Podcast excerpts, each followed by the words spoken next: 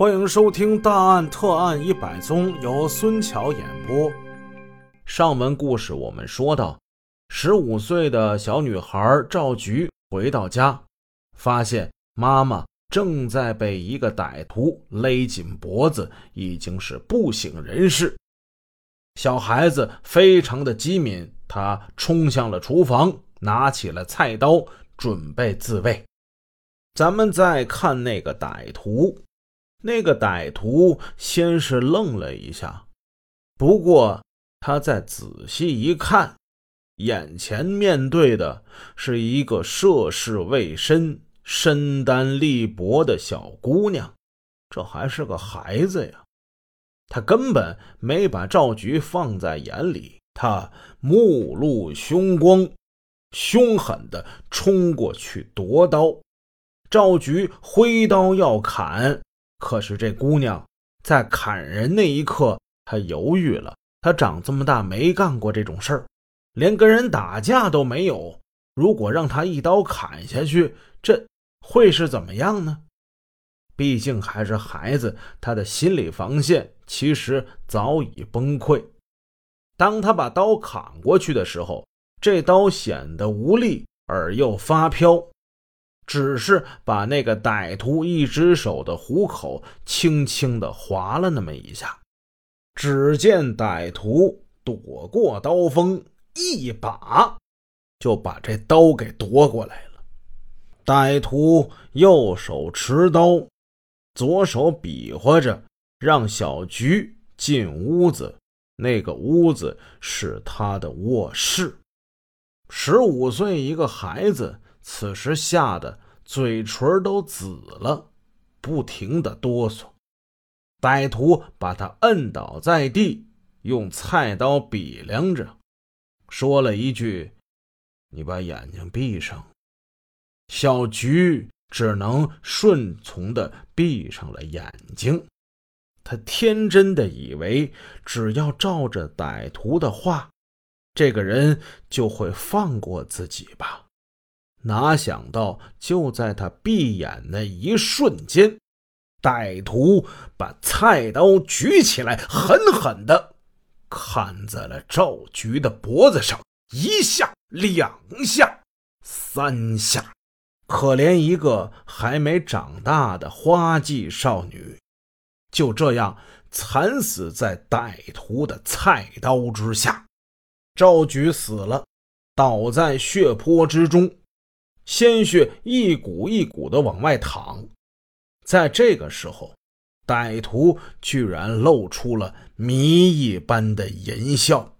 说到这儿，不禁是让主播想起了一句话：“恶魔不在地狱，恶魔尽在人间。”一九九四年，沈阳市的公安干警承受了前所未有的精神压力。在这一年发生的大案实在太多了，在这个六百多万人口的城市，在社会、政治、经济发生重大变革，而法治建设尚不尽如人意的时候，这样一宗宗、一件件的案子让人触目惊心。这一年有三起大案，第一个。就是辽宁省博物馆发生的文物盗窃案，这个案子咱们之前说过了。在这个文物案之后不久，光天化日之下，几名歹徒暴力袭击了运钞车，抢了几十万元的现金。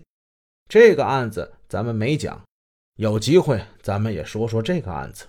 再就是我们眼前说的。一九九三年一月到一九九四年三月，变态杀人恶魔先后在沈阳的皇姑、铁西两个区域发生了四起入室杀人抢劫案，共致死五人。这个犯罪分子胆大妄为，心狠手辣。经过分析，这四个案子是同一个犯罪分子干的。以上的三起刑事犯罪大案，在整个沈阳城震动很大，反响极其热烈，引起了省市领导的高度重视，要求公安机关全力侦破。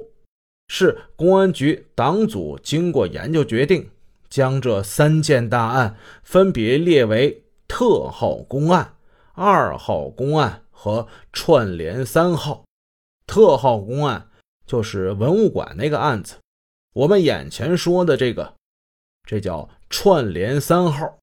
串联三号公案由市公安局局长和主管刑侦的副局长亲自挂帅，成立破案指挥部和专案组，挑选了精兵强将参与侦破。这三大公案各有特色。串联三号公案虽然被排在第三位，但是这个案子它社会危害性极大。群众反响热烈，人心惶惶，久侦未破，把一系列杀人抢劫案件命名为“串联三号”，是有一段不寻常的来历的。九四年二月五号，菊平、赵菊母女被害之后，不到一个月，在燕粉街一户居民家中又发生了入室杀人案。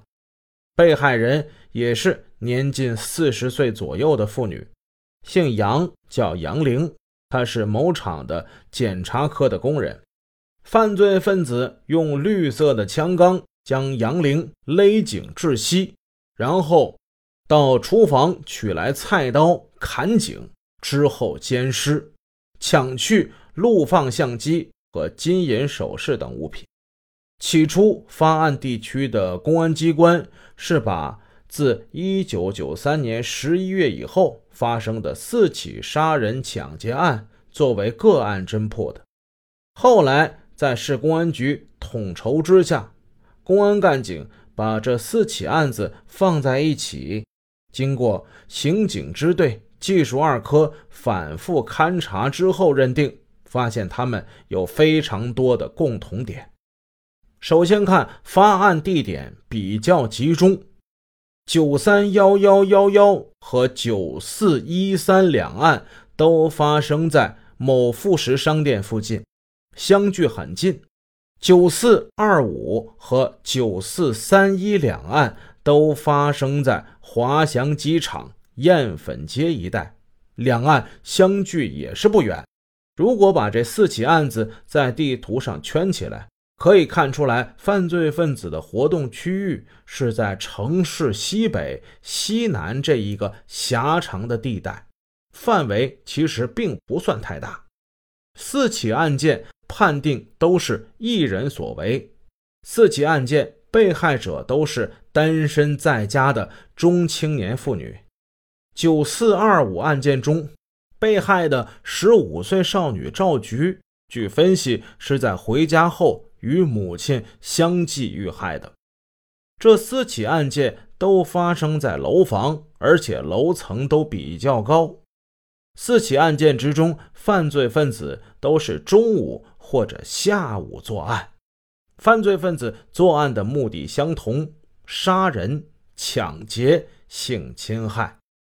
在四起案件之中，有两起奸尸，另两起虽未奸尸。但被害人贾云和赵菊也都被扒下了裤子，两起奸尸都发生在床上，现场情况大同小异。除了以上我们说的几处相同之外，还有多处相同，那都有哪些呢？咱们明天接着再讲。